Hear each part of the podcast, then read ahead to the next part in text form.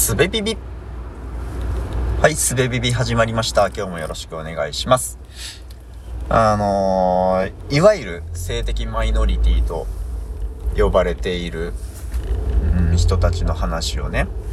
聞くたびに頭をよぎる考えがあるんですけど、うーんとね、僕、基本的には、えっ、とね、今 LGBTQ とか言ってラベル付けされていることについて、うんと、理想的ではないけどもしょうがない状況っていう風に捉えているんですね。どういうことかっていうと、まあよく言う話ではあるんですけど、その性的思考なんて、えー、1000人いれば1000通りあって、それはね、ストレートとか LGBTQ とか、なんとかで、えー、ラベル付けが本来可能なものではないと。無限にあって、えー、しかるべきものであるという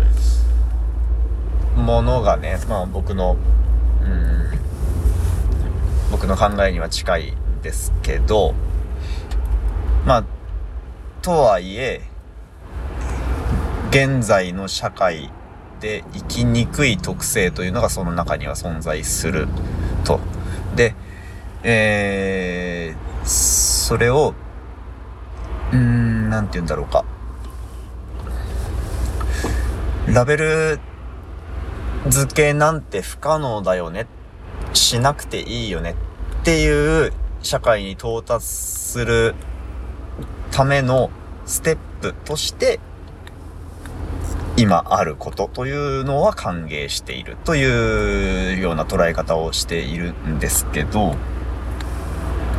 うん。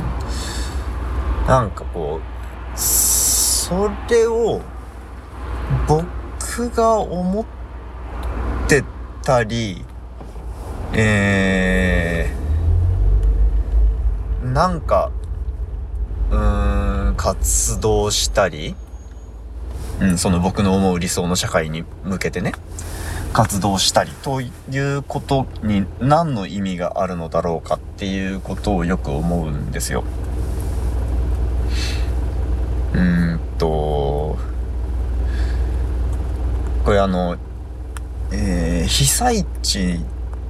に、えっ、とね、地震で被害を受けた地域の復興のためのクラウドファンディングに、うんと、クラウドファンディングがあって、で、それを見た時にも思ったんですけど、うん、なんかこう、えー僕は結局そのクラファンには支援をしなかったんですね。うん、で、なぜしなかったかというと、なんか僕が、うーん、その支援というのが何て言うんだろう、理想的ではないと思ったからなのかな。えっと、僕がその支援をすることで、まあね、実際やることなんて、パソコンの前に座って数回クリックして、クレジットカード番号を入力して、決済ボタンを押すだけですよ。そしたら、ありがとうございますっていうメッセージがおおそらく送られてくるわけですよ。うん。で、でも、実際そこの、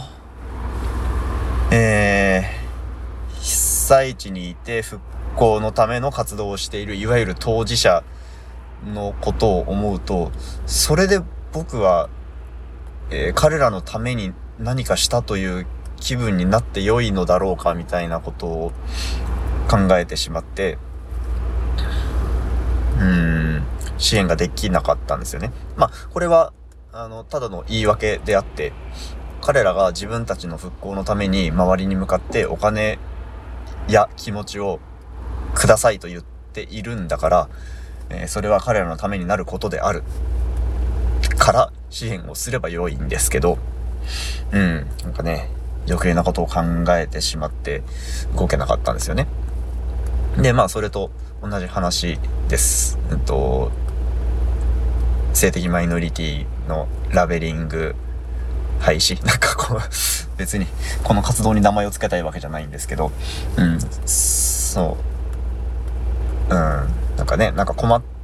ているという姿を見た時に、うん、なんか同じようなロジックで僕には何もできないなと思ってしまうんですよね。なんかこの、えー、当事者でないと何もできないのではないかみたいな、当事者じゃないと、えっと、触れてはいけないのではないかみたいな風に捉えてしまってるんですよね、多分僕は。うん。なんだけど、えー、っと、それは、自分が当事者でないという意識を持ってるからですよね。うん。えー、っと、障害者と、えー、一緒に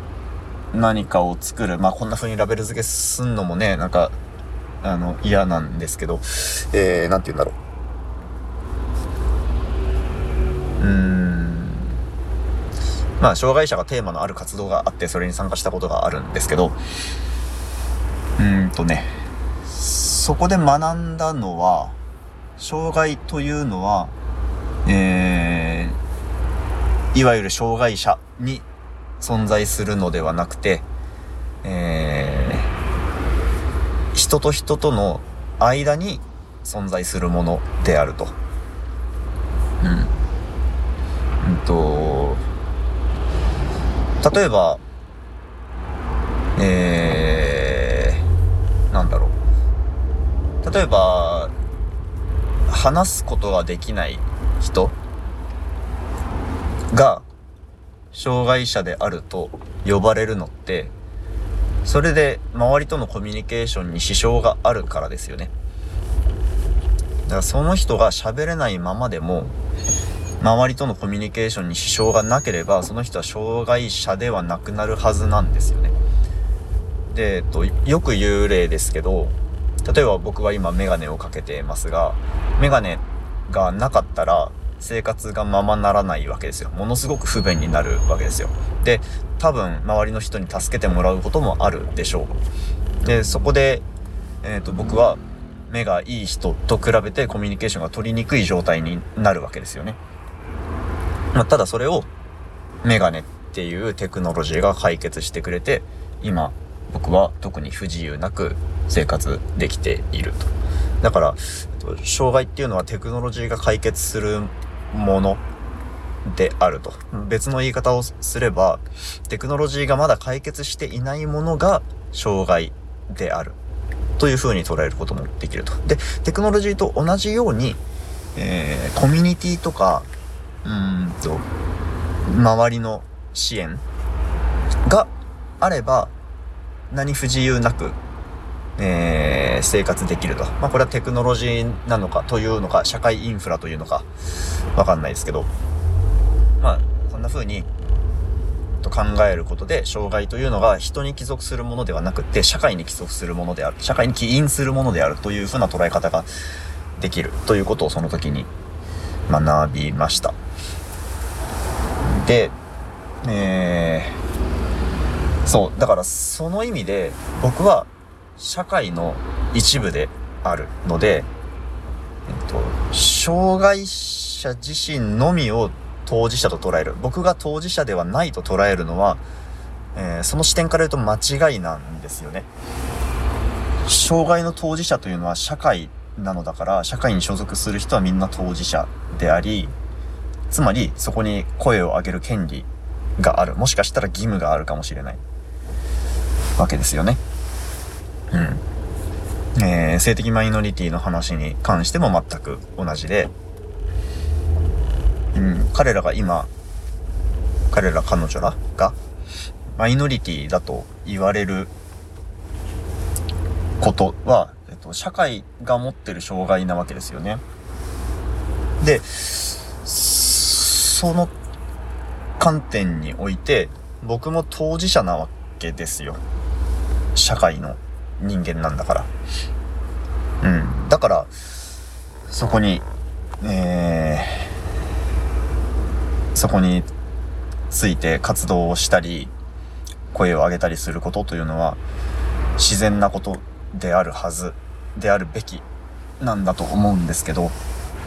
うん。当事者意識って持てない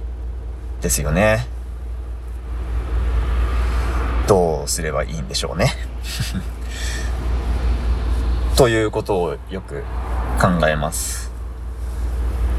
何も答えが出てる話ではないんですけど、うん。一旦ちょっと自分でもこれまとめてみたかったので話してみました。じゃあ今日も聞いてくださってありがとうございました。